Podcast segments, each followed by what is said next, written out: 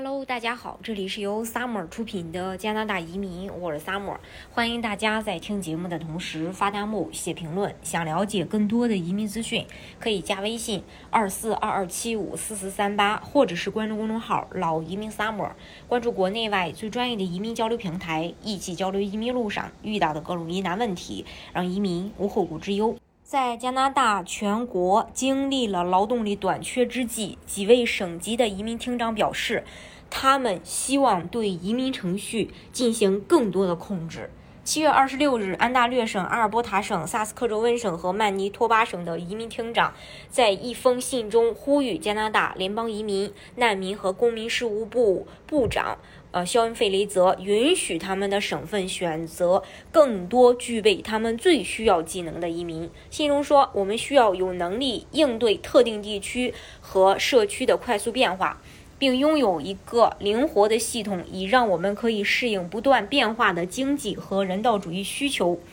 在与移民部长肖恩·费雷泽见面开会之前，这几个省的移民厅长表示，加拿大需要采取更多的措施来吸引和留住工人，尤其是技术工人。他们说，应该允许各省自主招聘工人，并为他们提供当地的好工作。信中说，省政府是最了解当地经济的。可以选择最有可能成功的加拿大移民。我们面临一场全球人才竞争，因为世界各地的人们都在寻找一个更好的地方方来为自己和家人建立生活。在去年移民到安省的十九万八千零八十五人当中，联邦允许安省通过省提名项目招收的人有九千人，约占总数的百分之四点五。安省移民厅长表示，省提名项目可以挑选出具有安省经济所需技能和经验的人获得永久居留权。安省劳工移民培训和技能发展厅厅长麦克诺顿表示，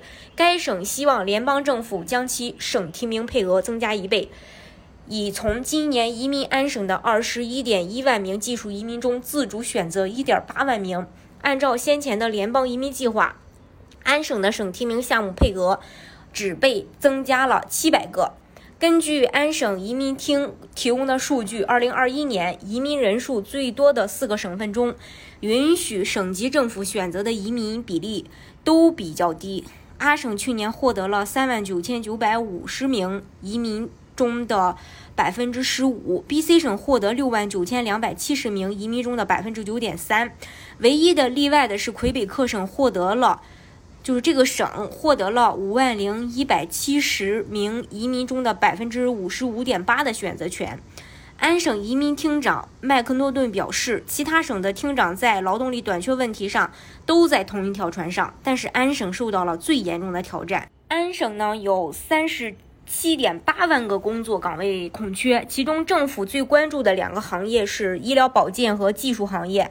他说：“因此，对于我们这些需要填补工作岗位的省份，尤其是安省，在技术移民上应应该拥有一定的发言权。在去年疫情期间，联邦为九万名基本工作人员、一线医护人员和国际学生提供了加速获得永久居留权的通道。该举措被华人称之为‘移民大赦’。”